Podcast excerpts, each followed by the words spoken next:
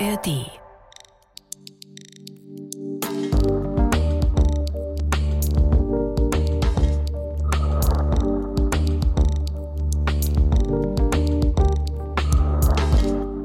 Heute reisen wir in das Jahr 1981 und mal wieder nach München, diesmal an den östlichen Rand des wunderschönen englischen Gartens.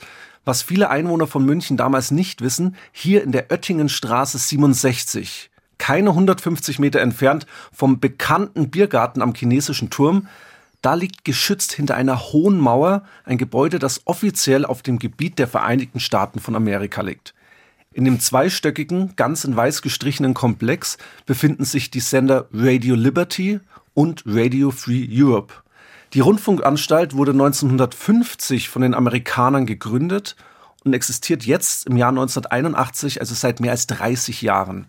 Das Geld für die Radiostation kommt vom amerikanischen Kongress und der Sender ist immer wieder in den Schlagzeilen, vor allem als herauskommt, dass die CIA, also der Auslandsgeheimdienst der USA, den Sender einige Zeit mitfinanziert hat. Wir dürfen nicht vergessen, es ist ja die Zeit des Kalten Kriegs, die Endphase müsste man sagen, nur wissen das die Leute damals noch nicht. Und das Angebot von Radio Liberty und Radio Free Europe richtet sich an die Menschen hinter dem eisernen Vorhang ist also Teil der amerikanischen Propaganda. Radio Liberty versorgt die Menschen in der Sowjetunion und die verschiedenen Sender von Radio Free Europe richten sich an die Bevölkerung in den übrigen Ostblockstaaten. Das Besondere dabei, gesendet wird in den jeweiligen Landessprachen und dadurch ist der Einfluss dieser Rundfunkanstalt sehr hoch. Also ich will sagen, viele Millionen Menschen erreichen diese Sendungen im Ostblock. Zuständig für das vielfältige Programm von Kultur über Politik bis hin zu Sport sind dabei allein in München über 1400 Mitarbeiter. Dazu zählen auch viele Exilanten, die hier in der bayerischen Landeshauptstadt geflüchtet sind, unter ihnen auch Intellektuelle, Professoren, Künstler und Schriftsteller. Das Ziel des Senders ist es, den Menschen hinter dem eisernen Vorhang ein Fenster nach Westen zu öffnen. Das ist den Regimen im Osten natürlich ein Dorn im Auge. Immer wieder setzen sie Störsender ein, um die Funksignale zu unterbrechen.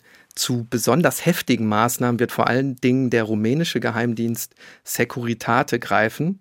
Allein die Sendungen der rumänischen Redaktion von Radio Free Europe erreichen wöchentlich 10 Millionen Hörer. Ein gigantisches Publikum, das regelmäßig mit heftiger Kritik gegen das autoritäre Regime von Diktator Nicolae Ceausescu versorgt wird. Das heißt natürlich, dass die Arbeit für die rumänischen Mitarbeiter des Senders im Exil extrem gefährlich ist. Immer wieder geraten Mitglieder der Redaktion ins Visier des Geheimdienstes Securitate. Für Aufsehen sorgt etwa der Fall des Radio-DJs Cornel Kiriak. Er wird 1975 in München nach einem Kneipenbesuch mit mehreren Messerstichen getötet. Der minderjährige Täter, der gibt zwar als Motiv einen Raub an, also es ist also offiziell ein Raubmord, doch schnell verbreiten sich Gerüchte, Ceausescus Frau habe ein Kopfgeld auf den beliebten Moderator ausgesetzt. Die Gefahr ist also kurzum auch in München sehr präsent. Aber was sich an diesem 21. Februar 1981 ereignen wird, das halten wohl die wenigsten für möglich, denn um genau 21.47 Uhr wird ein Terroranschlag das Gebäude des Senders erschüttern. Wir hören mal rein, wie der Bayerische Rundfunk damals über den Anschlag berichtet. Anschlag auf Rundfunksender. Bei einem Sprengstoffattentat auf das Gebäude der amerikanischen Sender Radio Free Europe und Radio Liberty in München wurden acht Menschen zum Teil schwer verletzt. Der etwa 10 Kilogramm schwere Sprengsatz war an einer Außenwand des Gebäudes angebracht. Durch die Explosion riss die Wand auf, mehrere Innenräume wurden verwüstet. Die Polizei vermutet politische Beweggründe der Attentäter. Die amerikanischen Sender strahlen Nachrichten für Osteuropa und die Sowjetunion aus. Jetzt haben wir es in dem kurzen Beitrag ja schon gehört. Durch die Explosion wird die Außenwand der Rundfunkanstalt regelrecht aufgerissen und über dem Gebäude entsteht eine meterhohe Flamme. Die Wucht der Detonation, die ist so stark, dass ein 50 Zentimeter dicker Betonpfeiler einfach wie ein Strohhalm umgeknickt wird noch mehrere hundert Meter entfernt zerbersten Fensterscheiben in den anliegenden Wohnungen und auch in den parkenden Autos. Dabei werden mehrere Anwohner und zwei Spaziergänger verletzt. Vor allem trifft es aber natürlich die Mitarbeiter des Radiosenders. Insgesamt acht sind das.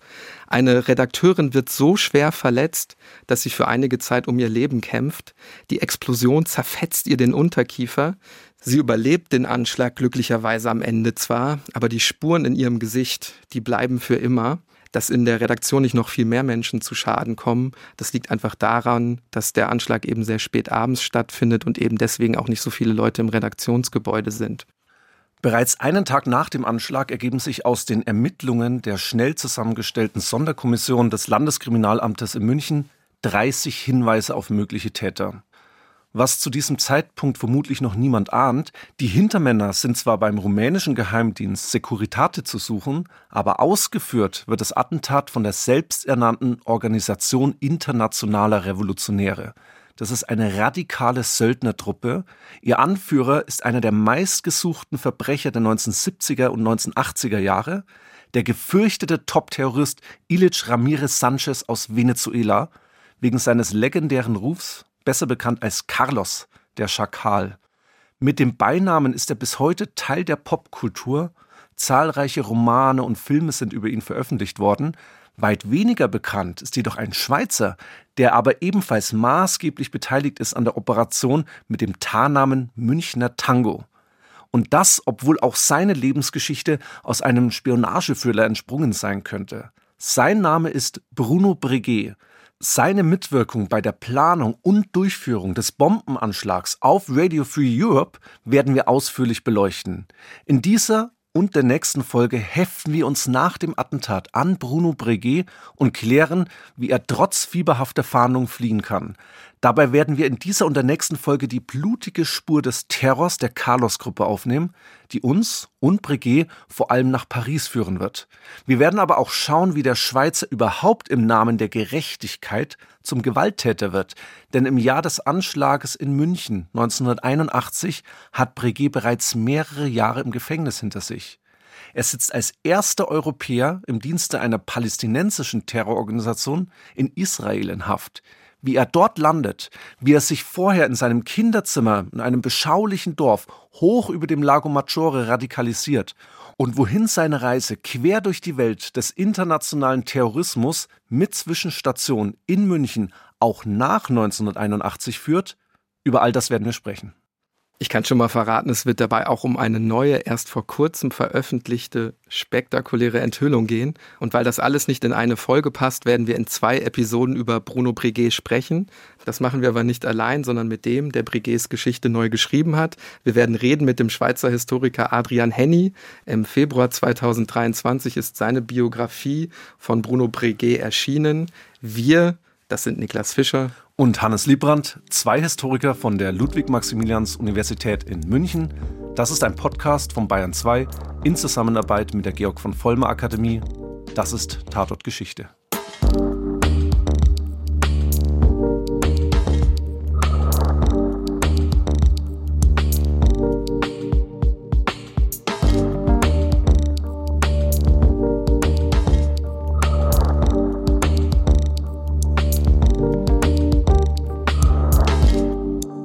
Ja, bevor es losgeht, hier nochmal ein kurzer Hinweis. Diese Folge und alle weiteren hört ihr in der ARD Audiothek. Das Schöne an unserem Podcast ist ja, dass es uns hoffentlich gelingt, Hannes, sehr komplexe Geschichten oder sehr komplexe Verflechtungen immer on point auf den Punkt zu bringen. Also sehr einfach zu erklären. Heute muss ich aber sagen, dass ich sehr froh bin, dass wir dabei Unterstützung haben. Deswegen ein herzliches Willkommen dir, Adrian. Schön, dass du da bist und uns dabei hilfst, diese sehr komplexe Geschichte von Bruno Breguet von hinten aufzurollen.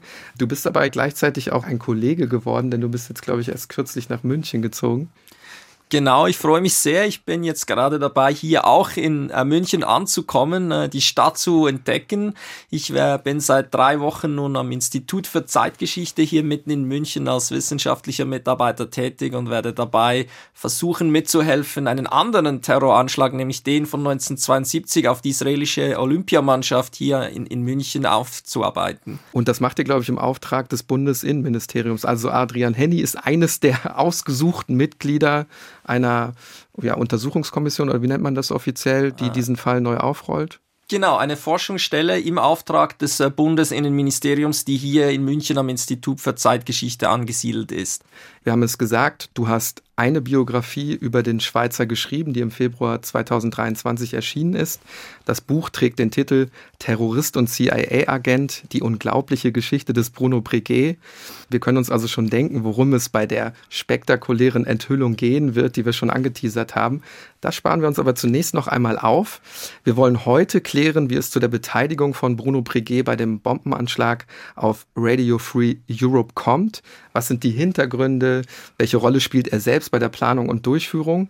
Um das alles nachvollziehen zu können, würde ich vorschlagen, wir fangen mal ganz, ganz vorne an. Also wir versuchen aufzurollen, wie er sich überhaupt zum Terroristen entwickelt. Denn, das hat Hannes schon gesagt, im Jahr 1981, da hat er schon eine sehr, sehr bewegte Geschichte hinter sich. Fangen wir aber ganz, ganz vorne an. Bruno Breguet wird am 29. Mai 1950 in Menusio geboren. Das ist eine kleine Gemeinde in der bergigen Landschaft hoch über dem Lago Maggiore. Die gehört zum Schweizer Kanton Tessin. Bekannter ist wahrscheinlich der Nachbarort Locarno. Kennt man vor allen Dingen aus der Weimarer Republik noch Verträge von Locarno Schulwissen mal hier aktivieren. Und äh, Cinephile kennen vielleicht das Filmfestival von Stimmt, Locarno. Richtig, genau. Ich merke schon, ich muss euch beide einfangen, sonst kommen wir etwas vom Weg ab. Schauen wir uns die Familie von Breguet zunächst einmal an. Der Vater kommt aus dem französischsprachigen Schweizer Jura ins Tessin, daher auch der französische Name. Er ist Zimmermann und Dachdecker. Sein Betrieb ist durchaus erfolgreich. Man könnte also sagen, der Familie geht es finanziell gut gut bürgerliche Verhältnisse sind das. Bruno selbst hat noch drei Geschwister. Zu seiner Mutter hat er eine relativ enge Beziehung, das schreibst du ja in deinem Buch. Er ist ein guter Schüler, geht aufs Gymnasium und will später die Matura machen, also das Schweizer Abitur. Breguet trinkt kein Alkohol, ist also jetzt nicht so der Typ Partybeast, würde ich sagen. Also vielleicht sogar eher ein Streber. Aber ich habe hier ein Bild von ihm vor mir liegen als Jugendlicher, durchaus attraktiver junger Mann, hat dunkles schwarzes Haar, markante Gesichtszüge. Gut, er interessiert sich für Kommunismus, Che Guevara ist sein Idol. Aber auch das ist ja in der Zeit jetzt nicht zwingend was Ungewöhnliches, kennen wir vielleicht auch aus unserer eigenen Jugend. Was ich damit sagen will, der Weg, den er dann einschlägt, der ist ja jetzt alles andere als vorgezeichnet. Deshalb die Frage an dich, Wieso wird Bruno Breguet zu einem radikalen und internationalen Terroristen? Ja, du hast es schon angesprochen. Äh, sein Weg beginnt eigentlich sehr typisch für einen Jugendlichen, der 1968 politisiert wird. Er kommt 1968 in Lugano aufs Gymnasium.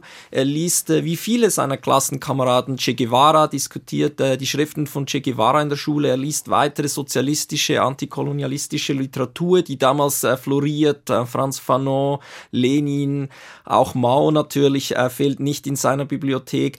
Das ist zumal noch, noch nichts wirklich Ungewöhnliches.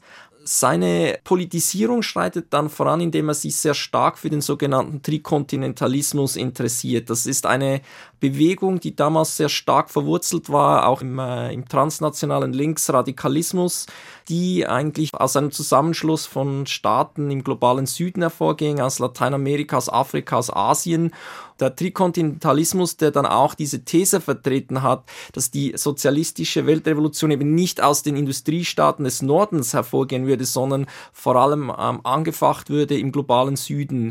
Äh, eine Idee, die äh, Breguet sehr stark geprägt hat. Auch die Idee, dass eigentlich der dritte Weltkrieg schon am Laufen war und dass die verschiedenen bewaffneten linken Gruppen, vor allem im globalen Süden eben, dass die Teil eines gemeinsamen Kampfes für die sozialistische Revolution seien.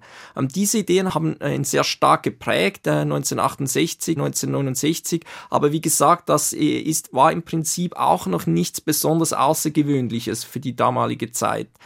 Dann gibt es aber ja auch so eine Art Aha-Erlebnis, ähm, das ihn unheimlich oder dann eben entscheidend radikalisiert. Und zwar im Jahr 1969 der erste große Terroranschlag einer palästinensischen Terrororganisation in der Schweiz.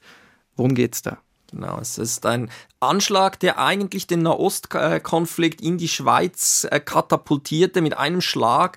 Ein Ereignis, das niemand so erwartet hätte.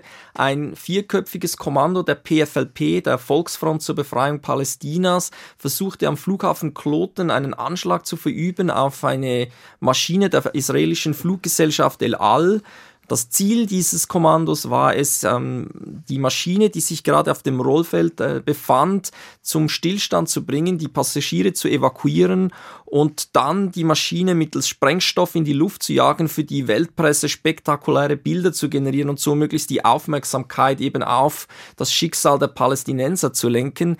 Dieser Anschlag war taktisch zwar ein Fehlschlag, denn es befand sich ein Air Marshal des israelischen Geheimdienstes Shin Bet im Flugzeug, der begann auf die Attentäter zurückzuschießen. Es gelang ihm sogar, die Palästinenser in die Flucht zu schlagen. Die ergaben sich dann den Schweizer Behörden und als diese vier bereits entwaffnet waren, ähm, erschoss oder exekutierte dieser israelische Marshal dann sogar einen der vier Attentäter. Die drei anderen überlebten, äh, wurden in der Schweiz inhaftiert. Es wurde ihnen dann der Prozess gemacht. Es war ein spektakulärer Prozess, der international sehr viel Aufmerksamkeit generierte. Es war der erste größere Prozess überhaupt in Europa gegen palästinensische Gewalttäter. Und äh, dieser Prozess, das Ermittlungsverfahren und der Prozess zogen sich eigentlich über das ganze Jahr 1969 hinweg, generierten sehr viel Aufmerksamkeit und auch Bruno Brege begann diese Geschehnisse zu verfolgen.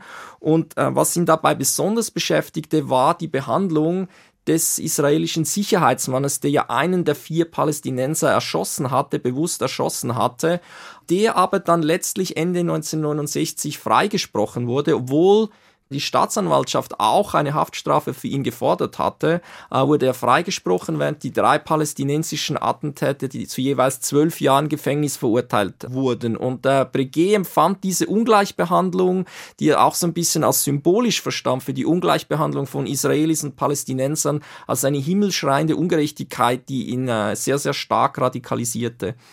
Im Februar 1970 reist Breguet dann in den Libanon, um sich für die Volksfront zur Befreiung Israels, also kurz PFLP, rekrutieren zu lassen.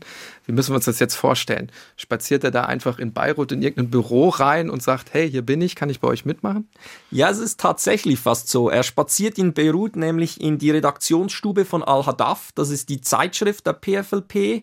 Ähm, die hatten in Beirut ein Büro, das durchaus öffentlich bekannt war. Man wusste, wo das war, das war öffentlich zugänglich, diente eben auch auch als Rekrutierungsbüro für die Volksfront und er marschierte tatsächlich dort hinein und äh, verlangte Wadi Haddad zu sehen, den großen Anführer oder einen der großen Anführer der PFLP, der eben auch so ein bisschen das strategische Mastermind hinter dieser äh, Strategie der Terroranschläge in Europa steckte damals. Adrian, was mir jetzt gleich aufgefallen ist, nachdem du das gesagt hast, also dieser zeitliche Abstand zwischen dem Prozess und dann der Radikalisierung von Bruno Breguet, also im Februar 1970, reist er dann eben bereits in Libanon und lässt sich dort rekrutieren. Da wird natürlich auch die Schweizer Polizei in seiner Heimat erstmalig auf ihn aufmerksam, denn ausgerechnet seine Schwester meldet sich bei der Polizei, weil sie bei ihrem Bruder Skizzen von Flugzeugen findet. Und auf diesen Skizzen sind so Dinge wie Waffenverstecke zum Beispiel in den Maschinen eingezeichnet, also alles sehr verdächtig. Und genau in dieser Zeit begeht dann eine Splittergruppe der palästinensischen Organisation PFLP den schlimmsten Terroranschlag in der Geschichte der Schweiz bis dahin und wahrscheinlich auch bis heute. Ja, es ist äh, das größte Gewaltverbrechen in der Schweizer Zeitgeschichte mit äh, über 40 Toten ähm, ist ein, ein, ein, großer Einschnitt auch in der, in der Auseinandersetzung der Schweiz mit dem Nahostterrorismus. Genau, also da zum Hintergrund vielleicht eine Swiss Air Maschine stürzt eben als Folge einer Bombenexplosion in einem Waldstück von Himmel, du hast es gerade gesagt, Terroranschlag. Und genau in der direkten Zeit nach dem Anschlag ist Bruno Breguet nicht aufzufinden. Aber es gibt eben seine Skizzen und die Pläne von den Flugzeugen.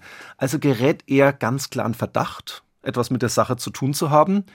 Er kehrt dann auch irgendwann in die Schweiz zurück und wird mehrmals von der Polizei vernommen. Er behauptet, er wäre die ganze Zeit in Italien gewesen. Und das glaubt man auch. Wir aber wissen, dass er tatsächlich im Libanon war. Er lügt zwar, in diesem Punkt. Man muss aber bedenken, mit dem Anschlag auf diese Swiss Air Maschine kann er nichts zu tun gehabt haben, weil er eben im Nahen Osten war. Und trotzdem wissen wir auch, der Schweizer Bruno Breguet hat sich genau in dieser Zeit dem terroristischen Teil der palästinensischen Bewegung angeschlossen und dann wird es tatsächlich ernst.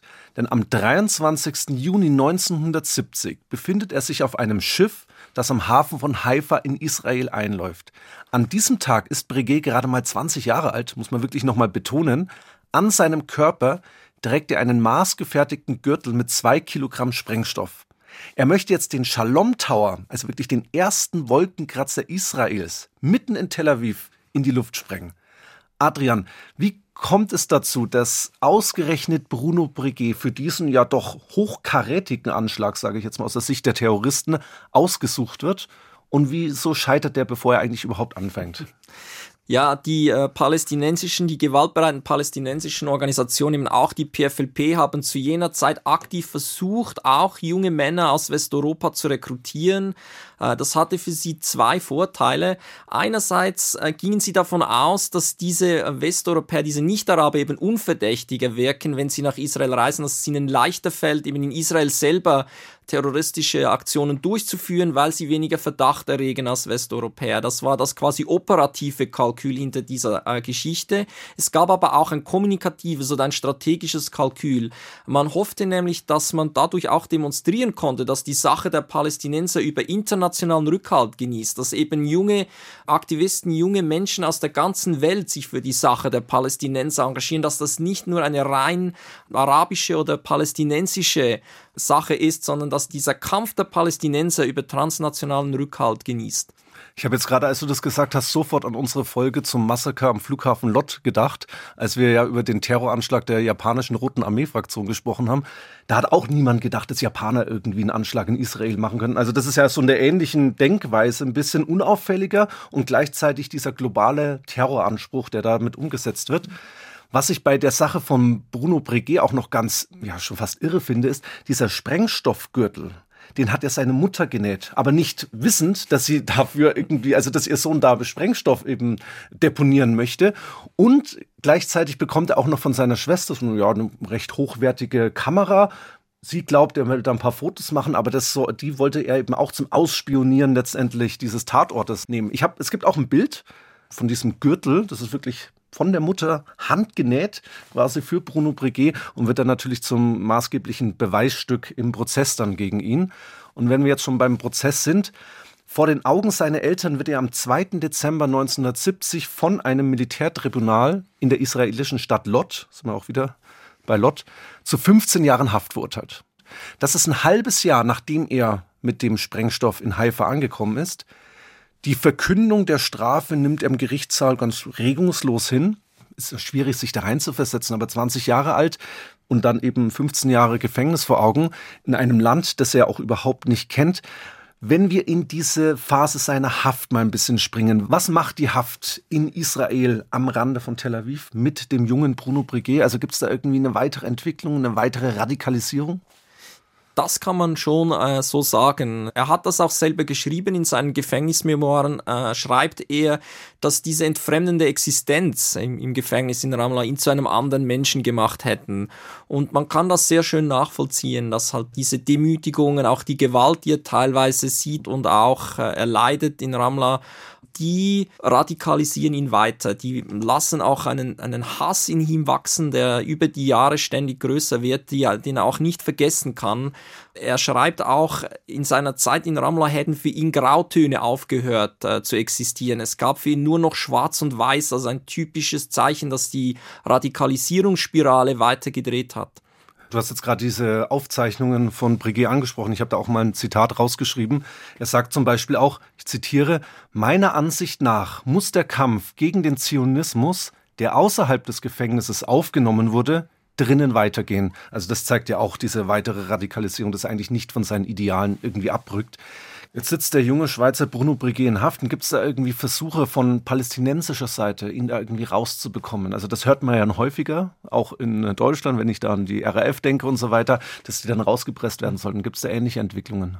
Die gibt es und zwar auf verschiedener Ebene. Die PFLP versucht ihn zunächst auch über terroristische Aktionen freizupressen. Das sind jetzt nicht Aktionen, die spezifisch für Bruno Brege durchgeführt werden, aber bei den weiteren Flugzeugentführungen beispielsweise der PFLP im September 1970 werden äh, vier Flugzeuge in die jordanische Wüste nach Zerka entführt, äh, gibt es eine große Liste von Häftlingen in Israel, die freigepresst werden sollen und auf dieser Liste steht auch der Name Bruno Brege. Auch bei weiteren Anschlägen steht er auf der Liste der freizupressenden Häftlinge.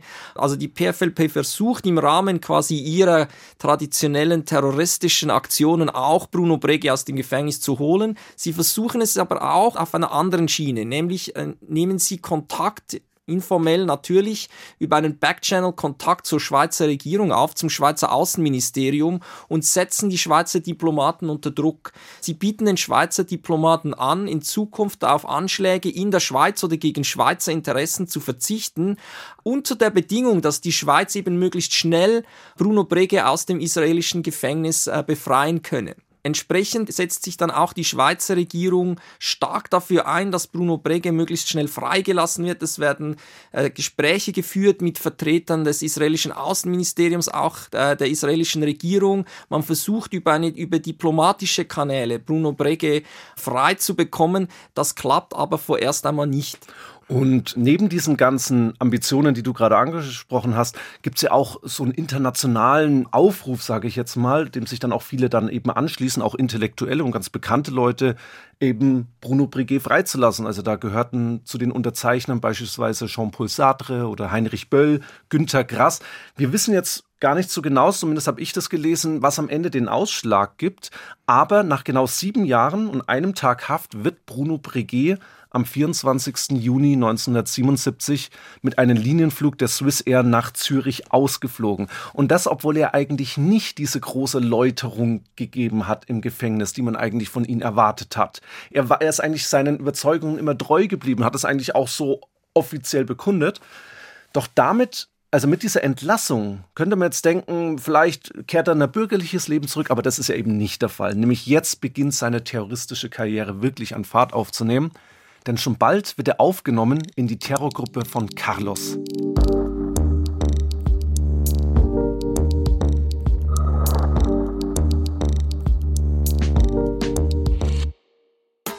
Übrigens, liebe Leute, am 17. November, da sind wir wieder in München am Start, fast schon in unserem Wohnzimmer im Deutschen Museum. Da spielen wir eine Zusatzveranstaltung aufgrund der großen Nachfrage beim letzten Mal. 17. November, 19 Uhr im Deutschen Museum. Wir würden uns sehr, sehr freuen, wenn ihr kommt.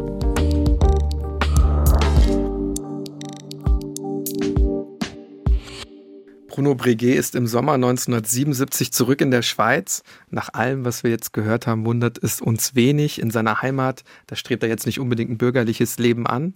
Er hält dann auch nach seiner Ankunft in Zürich in einem Café eine Pressekonferenz ab. Und da erklärt er, wie wir in deinem Buch Adrian Henny lesen können, ich verließ Ramla, das besetzte Palästina, als ein Palästinenser. Ein Palästinenser. Das sagt er knapp dreieinhalb Jahre vor dem Anschlag in München. Er wird aber dann trotzdem nicht mehr für die PFLP, also die Volksfront für die Befreiung Palästinas, aktiv, sondern er schließt sich der Organisation internationaler Revolutionäre um den berüchtigten Terroristen Carlos an, wie kommt es dazu? Also wieso jetzt nicht mehr im Dienste der palästinensischen Sache? Es sieht so aus, als hätte er nicht mehr Anschluss finden können bei den etablierten palästinensischen, bewaffneten palästinensischen Organisationen, weil er in einem gewissen Sinne verbrannt war. Sein Name, sein Gesicht waren bekannt. Er saß äh, sieben Jahre im Gefängnis in Israel und äh, die Palästinenser schätzten zwar wohl sein selbstaufopferndes Engagement für ihre Sache, hielten ihn aber wohl nicht mehr für geeignet für den clandestinen Kampf gegen Israel. Ihm wurde angeboten, bei einem Forschungszentrum der PLO in Beirut eine Stelle anzutreten, also eine quasi politische Stelle, äh, nicht eine Stelle im bewaffneten Kampf. Das hat er aber abgelehnt, weil für ihn war ganz klar, als er aus dem Gefängnis kam 1977, äh, dass es nur einen Weg für ihn gab und das war der clandestine, der bewaffnete Kampf. Jetzt haben wir am Rande schon immer wieder den Namen Carlos gehört. Lass uns auch ein paar Worte über Ilich Ramirez Sanchez verlieren, so heißt er mit bürgerlichem Namen. Schaut man sich die Quellen ungefähr aus der Zeit des Anschlags auf Radio Free Europe an, dann fällt mir zumindest auf, dass da im Grunde ihm sein Ruf schon vorauseilt. Also Carlos ist so ein Synonym für die Verkörperung eines legendären, fast schon sagenumwobenen Top-Terroristen, einer der keine Skrupel hat und äußerst gefährlich ist. Was macht ihn zu dieser schillernden Figur? Und vielleicht kannst du uns direkt auch in deiner Antwort schon mitverraten, was ist denn eigentlich die OIR, also die Organisation internationaler Revolutionäre, für eine Gruppe? Also was für politische Ziele verfolgen die? Was ist ihre Ideologie? ja, die äh, Organisation Internationaler Revolutionäre sah sich bei ihrer Gründung oder bei ihrer Formierung in den späten 70er Jahren stark in dieser Tradition einerseits natürlich des äh, Kampfes für die, für die sozialistische Revolution. Sie sah sich auch nach wie vor als äh, eine Kraft, die sich für die Sache der Palästinenser einsetzt, hatte insofern hehre ideologische Ziele, die sie verfolgen wollte. Sie hatte dann ganz konkret aber auch den Anspruch, nicht einfach eine weitere Organisation zu sein, die sich im Nahostkonflikt oder auch eben für den Sozialismus engagiert, sondern äh, eine Art äh, transnationale Schaltstelle zu werden, die für die verschiedenen europäischen und östlichen Gruppen eine Art logistische Schaltstelle wird, die Unterstützung, finanzielle Unterstützung, auch Unterstützung in Bezug auf äh, Waffen und Sprengstoff beispielsweise liefert und so eine Art Koordination auch in diesem internationalen Kampf einnehmen kann zu Carlos die Rückfrage. Der kommt ja auch ursprünglich aus einer sehr ähnlichen Ecke wie Breguet, also engagiert sich auch in der PLFP, also in der Volksfront zur Befreiung Palästinas als Terrorist. Also versuch uns vielleicht auch noch mal näher zu bringen, warum er eben diese fast schon ja mythische Figur ist. Ja, obwohl Carlos aus Venezuela kommt, beginnt seine Karriere in der PFLP am selben Ort und auch fast zum selben Zeitpunkt wie diejenige von Bruno Breguet, nämlich im Büro von Al-Haddaf. Carlos läuft im Juni 1970, also nur wenige Monate nach Bruno Breguet, dort hinein in die Redaktionsstube und bietet sich ebenfalls an, die Sache der Palästinenser und konkret eben der PFLP zu unterstützen als Freiwilliger. Während Breke seinerseits dann in den 70er Jahren in Israel im Gefängnis sitzt, macht Carlos Karriere sozusagen innerhalb der PFLP. Er wird nach Europa geschickt, wird eine wichtige Figur im Europanetzwerk der PFLP und erreicht dann traurige Berühmtheit im Sommer 1975 im Zuge einer Razzia kommt es zu einer Schießerei mit äh, französischen Polizisten. Carlos wird hier erstmals zum Mörder. Er schießt zwei Mitarbeiter des französischen Inlandsgeheimdienstes DST und äh, flieht dann zurück in den Nahen Osten. Ab diesem Zeitpunkt ist er überall präsent in den europäischen Medien. Er hält in diesem Zusammenhang dann auch seinen berühmten äh, Nom de Guerre, Carlos der Schakal, ein Journalist des Guardian, der eine seiner Wohnungen in London dann äh, besucht, findet dort auf dem Tisch ein, eine Kopie des Buches von Frederick Forsyth, The Day of the Jackal, und nimmt dann fälschlicherweise an, das sei ein Buch von Carlos und so entsteht dann der Übernahme Carlos the Jackal, Carlos der Schakal. Carlos ist ab diesem Moment eigentlich omnipräsent in, äh, in den europäischen Medien und das verstärkt sich dann noch Ende 1975, als er als Anführer eines Kommandos der PFLP in Wien die Ministerkonferenz der OPEC überfällt, die Erdölminister dort als Geiseln nimmt. Nie zuvor und nie danach in der Geschichte waren so viele Regierungsmitglieder in den Händen eines Terrorkommandos. Eine spektakuläre Operation, die österreichische Regierung knickt ein, die Geiseln, die Terroristen Terroristen können mit den Geiseln nach Algier ausfliegen, wo die, äh, das Geiseldrama dann letztlich eine, einen guten Ausgang nimmt. Die Geiseln werden dann freigelassen gegen eine sehr hohe Lösegeldzahlung. Und diese Aktion macht ihn definitiv zu einer Art äh, Überfigur, zu einer fast schon mythischen Figur des internationalen Terrorismus. Immer wenn irgendwo auf der Welt ein Anschlag geschieht, wo man nicht genau weiß, wer dahinter steht, wird der Name Carlos genannt äh, oder zumindest geraunt dieses berühmte ikonische Bild von ihm mit der Sonnenbrille äh, und der Lederjacke ist überall zu sehen. Der internationale Terrorismus bekommt gewisserweise ein Gesicht mit diesem Mann aus Venezuela. Ich glaube, die New York Times bezeichnet ihn 1980 auch als the most dangerous man in the world. Wir versuchen aber trotzdem auch nochmal die Verbindung zu Bruno Breguet herzustellen. Jetzt hast du Wadi Haddad angesprochen, die PFLP sehr verkürzt zersplittert nach seinem Tod. Carlos gründet also seine eigene Organisation internationaler Revolutionäre. Wir haben viel über die Anziehungskraft gesprochen. Spielt die dann auch eine Rolle, dass Breguet sich seiner Organisation anschließt? Breguets Anschluss an die OIR ist sicher auch ein bisschen ein Akt der Verzweiflung, dass er bei den äh, arrivierten bewaffneten palästinensischen Organisationen nicht mehr zum Zuge kommt, nachdem eigentlich nach dem Tod von Wadi Haddad, äh, seinem Mentor innerhalb äh, der PFLP, Andererseits hat zumindest auf dem Papier natürlich die OIR schon eine gewisse Anziehungskraft oder es gibt Anschlusspunkte. Einerseits ist es eben eine Gruppe, die sich auch personell sehr stark zusammensetzt aus Leuten, die zuvor mit der PFLP und Wadi Haddad zusammengearbeitet haben. Also es ist gewisserweise ein bisschen äh, Erbmasse auch von Wadi Haddads PFLP-Fraktion. Andererseits ähm, ist natürlich auch das Programm der OIR, der Kampf, der bewaffnete Kampf für den Sozialismus, der bewaffnete Kampf für die Palästinenser etwas, womit sich Bruno Brege durchaus identifizieren kann. Also in der OIR, in der Organisation Internationaler Revolutionäre sind dann ja auch einige Deutsche dabei, zum Beispiel Johannes Weinrich oder Magdalena Kopp, die dann ja auch später die Frau von Carlos wird. Die OIR hat ein großes Netzwerk, gute Verbindung zu anderen Terrorgruppen, arabischen Geheimdiensten, auch der Stasi und weiteren Geheimdiensten in Osteuropa. Und damit tasten wir uns langsam auch in Richtung unseres Anschlags auf das Sendegebäude von Radio Free Europe in München vor, dass hinter dem Anschlag, ich sage jetzt mal etwas zynisch, eine besonders innige Beziehung zwischen einer Gruppe von Berufsterroristen auf der einen Seite und dem rumänischen Geheimdienst auf der anderen Seite steckt. Das wird erst später nachgewiesen, also es dauert noch ein paar Jahre, aber bei diesem Anschlag ist Bruno Breguet eben mittendrin, statt nur dabei. Er schließt sich jetzt also nach seiner Haftzeit in Israel und der Rückkehr in die Schweiz der Carlos-Gruppe an. Und die vereinbart in den 1980er Jahren, also Anfang der 1980er Jahre, ein Abkommen eben mit dem rumänischen Geheimdienst, der berüchtigten Securitate. Woraus besteht dieser Deal? Dieser Deal ist eigentlich fast schon eine Art Söldnervereinbarung für die Gruppe. Im Prinzip handelt es sich um ein Quid pro Quo die äh, Carlos-Gruppe erklärt sich bereit, den Anschlag gegen Radio Free Europe durchzuführen. Sie erklärt sich auch bereit, gegen rumänische Dissidenten in Westeuropa vorzugehen, äh, diese auszuspionieren, dann auch Attentate auf gewisse dieser Dissidenten durchzuführen. Im Gegenzug erhalten sie signifikante Unterstützung von der Securitate. Sie erhalten Sprengstoff zur Verfügung gestellt.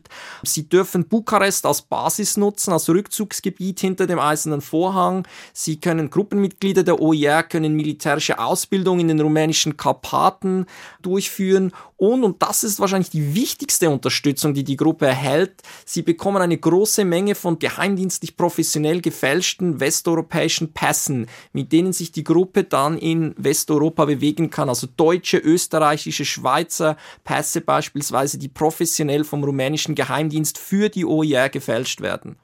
Dann sollten wir an der Stelle, glaube ich, auf jeden Fall nochmal zusammenfassen. Im Grunde verlässt man hier schon seine ideologischen Ziele, ja, weil man eben als Söldnertruppe. Genau, das ist eigentlich schon der Beginn. Gut, das ist natürlich in Paris dann noch viel extremer, oder wo es wirklich darum geht, dann eigentlich auf Schutzgeld zu erpressen mit einem Bombenanschlag. Aber im Prinzip ist auch natürlich Radio Free Europe. Die Gruppe selber rechtfertigt sich dann natürlich noch und sagt, ja, Radio Free Europe ist natürlich der Propagandasender der Imperialisten, das ist mit unseren Zielen im Einklang. Also versucht das schon auch noch intern gerade zu biegen mit ihrem Programm. Ja, ja, man dreht sich das dann genau, immer so, dass genau. es noch passt, aber eigentlich kann man das, glaube ich, an der Stelle festhalten. Der Anschlag in Paris, zu dem kommen wir später, um es jetzt nicht zu kompliziert zu machen. Adrian, äh, wir danken dir sehr für deine bisherige Einordnung. Wir haben, glaube ich, gemerkt, es ist sehr komplex, der internationale Terrorismus zu der Zeit damals. Du hast uns das aber sehr leicht verständlich erklärt. Deswegen können wir uns gar nicht genug bedanken. Wir kennen jetzt nochmal ohne dich an unseren Tatort am Rande des englischen Gartens zurück. Mit dem Anschlag auf Radio Free Europe wird die Geschichte von Bruno Breguet aber noch lange nicht zu Ende sein, das kann ich schon mal verraten. Deswegen sehen und hören wir uns dann in der kommenden Episode wieder. Herzlichen Dank für dein Kommen. Vielen Dank. Im September 1980 nehmen die äußerst aufwendigen Planungen für den Anschlag auf die rumänische Redaktion von Radio Free Europe dann an Fahrt auf. Gewissensbisse gibt es wohl keine, schließlich richtet sich der Auftrag gegen die Zitat imperialistische Propaganda der Amerikaner und nun kann man den Amerikanern mal so einen blutigen Denkzettel verpassen. Also wird Luca, wie der Kampfname von Bruno Brigea heißt, nach München geschickt. Er soll vor Ort die Lage auskundschaften. Beteiligt an dem Anschlag mit dem Decknamen Münchner Tango, finde ich irgendwie auch ganz interessant, sind auch zwei Deutsche, Magdalena Kopp und Johannes Weinrich. Beide waren in den 1970er Jahren Mitglieder der linksterroristischen revolutionären Zellen. Außerdem waren sie ein Liebespaar. Ende der 1970er Jahre ist es dann Magdalena Kopp, die dann die Lebensgefährtin von Carlos wird, also von dem berüchtigten Terroristen. Ne? Weinrich ist vielleicht so etwas wie die rechte Hand von Carlos, leitet den Anschlag auf Radio Free Europe in München. Auch er reist in die bayerische Landeshauptstadt, macht etwa Fotos und Skizzen vom Sendegebäude. Die Zündung der Bombe wird jedoch Bruno Breguet auslösen. Den Sprengstoff erhält die Gruppe vom rumänischen Geheimdienst. Involviert in die Operation ist auch die baskische Terrororganisation ETA. Sie besorgt die Autos für die Durchführung des Anschlages und dann wird es am 21. Februar 1981 ernst. Es kommt zu dem verheerenden Attentat auf Radio Free Europe mitten in München am Rande des englischen Gartens und damit sind wir wieder zurück an unserem Tatort. Der Sprengstoff wird zunächst von zwei weiteren Mitgliedern des Kommandos in der Nähe des Tatortes versteckt. Johannes Weinrich ist es dann, der die Bombe an der Außenwand des Sendegebäudes anbringt. Und dabei unterläuft ihm ein wirklich folgenschwerer Fehler, denn versehentlich wird der Sprengstoff nicht bei der rumänischen, sondern bei der tschechoslowakischen Redaktion angebracht. Und so fliegt die falsche Abteilung um 21.47 Uhr in die Luft, als Bruno Breguet alias Luca schließlich die Bombe durch eine Fernsteuerung zündet. Alle anderen an der Operation Tango beteiligten Terroristen, die befinden sich zu diesem Zeitpunkt bereits am München Hauptbahnhof, wollen also die Stadt verlassen oder haben sich bereits auf die Züge verteilt und fahren quer durch das Land. Auch Breguet flüchtet jetzt zum Hauptbahnhof. Mit dem Auto von dem Tatort bis zum Hauptbahnhof sind es so knapp vier Kilometer. Er ist der Letzte, also der fliehen kann, weil er ja die Bombe zündet. Und deshalb braucht er jetzt ein gutes Alibi. Wir können sagen, das bekommt er auch. Am Bahnhof steigt er nämlich in einen Zug nach Nürnberg, in der fränkischen Metropole angekommen. Da wechselt er dann auch mal den Zug. Er steigt nämlich jetzt in einen ein, der aus der Schweiz, also aus seiner Heimat kommt und über Nürnberg weiter nach Berlin fährt.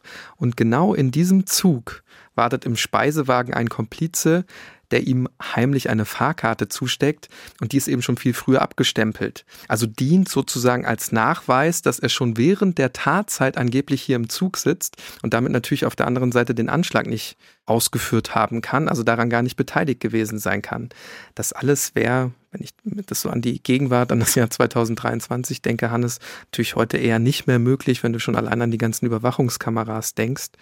In Westberlin dann angekommen, erhält Breguet am nächsten Tag dann einen gefälschten Pass und kann sich dann tatsächlich absetzen. Wenn wir uns dieses Attentat mal im Gesamten betrachten, dann ist der Erfolg der Aktion natürlich bescheiden. Und wie wir uns jetzt auch wahrscheinlich ausmalen können, ist der rumänische Geheimdienst alles andere als zufrieden, nachdem die falsche Redaktion, nämlich die tschechoslowakische, in die Luft gesprengt worden ist. Und auch andere Aktionen, hinter denen mutmaßlich die OIR im Auftrag der Securitate steckt, laufen nur zum Teil erfolgreich ab. So gehen am 3. Februar in Paris zwei Paketbomben hoch, die in einem Buch versteckt waren. Dabei wird der Ceausescu-Gegner und ehemalige Innenminister Nicolas Penescu schwer verletzt. Er stirbt dann nach wenigen Wochen an den Folgen des Attentats. Besser ergeht es dem Schriftsteller und Regimekritiker Paul Goma. Ihm kommt das Paket verdächtig vor und er ruft die Polizei, bevor er es öffnet. Weniger Glück hingegen hat Serban Orescu, ein Redakteur von Radio Free Europe. Ihn erreicht die Paketbombe am 4. Februar in Köln. Zwar zündet der Sprengstoff nach dem Öffnen nicht direkt, allerdings kommt es zur Detonation, während Orescu versucht, das Paket wegzuwerfen. Er wird dabei schwer verletzt, sein Gehör vor allen Dingen wird sich nie wieder komplett von dem Anschlag erholen. Wir haben es schon gehört, Bruno Breguet bzw. Lukas Flucht aus München ist erfolgreich. Ich kann es schon mal vorwegnehmen, es wird noch Jahre dauern, bis man die Täter des Anschlags in München ermitteln kann. Und so bleibt der Schweizer auch danach als Terrorist für die Organisation Internationaler Revolutionäre, also der OIR, aktiv. Und schon bald beginnen dann tatsächlich auch wieder neue Planungen für Anschläge. Deshalb ist Bruno Breguet viel in dieser Zeit unterwegs für die Gruppe, erst etwa in Bukarest, Belgien oder Syrien. Was ich dabei sehr, sehr erstaunlich finde, Hannes, dabei ist er jetzt nicht etwa die ganze Zeit im Untergrund, so wie man das ja sich irgendwie denken würde, sondern er führt so eine Art Doppelleben. Denn er gründet in dieser Zeit mit seiner deutschen Freundin eine Familie und die Familie, die lebt gemeinsam in einer mittelfränkischen, in einer kleinen mittelfränkischen Gemeinde, übrigens direkt neben den Eltern seiner Lebensgefährtin. Im Sommer 1981 kommt dann auch der gemeinsame Sohn zur Welt. Die junge Familie feiert sogar zusammen Weihnachten. Also man lebt wenn man das zusammenfassen kann, so eine Art bürgerliches Leben auf Zeit, denn schon bald erhält die Carlos-Gruppe den nächsten Auftrag. Diesmal geht es um einen Mord, einen Auftragsmord in Paris. Und wieder schickt man Bruno Breguet vor, er soll sich in Frankreich ein Bild von der Situation machen. Und damit werfen die Ereignisse der nächsten Monate wirklich ihre Schatten voraus. Denn Frankreich wird zwischen 1982 und 83 von einer Welle des Terrors heimgesucht. Und dabei wird auch Bruno Breguet, zumindest indirekt, im Fokus der Ereignisse stehen. Darüber und wie Breguet plötzlich zum CIA-Informanten wird, sprechen wir dann aber erst im zweiten Teil unserer Doppelfolge über den Schweizer. Also ihr merkt, nächste Woche unbedingt wieder einschalten. Adrian Henny wird auch wieder dabei sein und wirklich wahnsinnige Enthüllungen parat haben. Das war Tatortgeschichte für heute. Eine gemeinsame Produktion von Bayern 2 und der Georg von Vollmer Akademie. Wenn euch die Sendung gefallen hat, dann abonniert doch am besten unseren Podcast. Ihr findet Tatortgeschichte unter bayern2.de Podcast in der ARD Audiothek und natürlich überall, wo es gute Podcasts gibt. Zum Ende bleibt mir noch zu sagen, das Ziel der Georg von Vollmer Akademie ist es, Menschen zum aktiven Gestalten der Gesellschaft und für die Teilhabe an unserer Demokratie zu begeistern durch wirklich vielfältige Formate, Seminare, Bildungsreisen, Workshops und eben durch auch Podcasts. Schaut doch am besten mal unter www.vollmer-akademie.de rein. Da findet ihr alle weiteren Informationen.